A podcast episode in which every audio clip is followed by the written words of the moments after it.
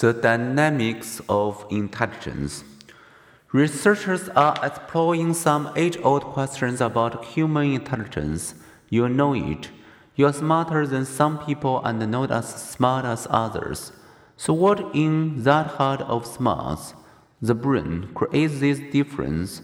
Is it our brain's relative size, or amounts of certain brain tissue, or brain network's speed? These are among the possibilities that researchers have identified. Here we will focus on two other questions. How stable is intelligence over the lifespan, and what are the traits and talents of those at the low and high extremes of intelligence? Stability of change.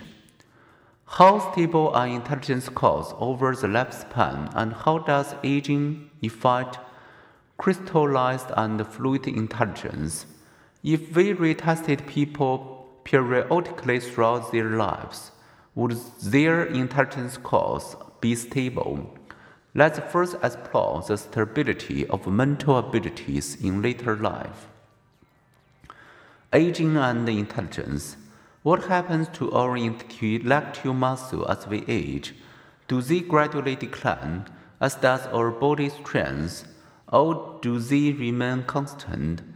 The quest for answer to this question illustrates psychology's self-correcting process.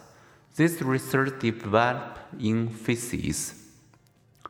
Phase 1 Cross-sectional evidence for intellectual decline in cross-sectional studies, researchers at one point in time test and compare people of different age.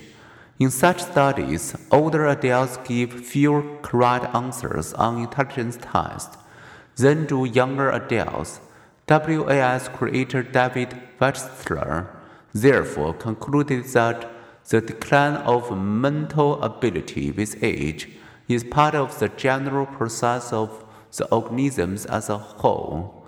For a long time, this rather dismal view went unchallenged. Many corporations established mandatory retirement policies, assuming the companies would benefit by replacing aging workers with younger, more capable employees. As everyone knows, you can't teach an old dog new tricks.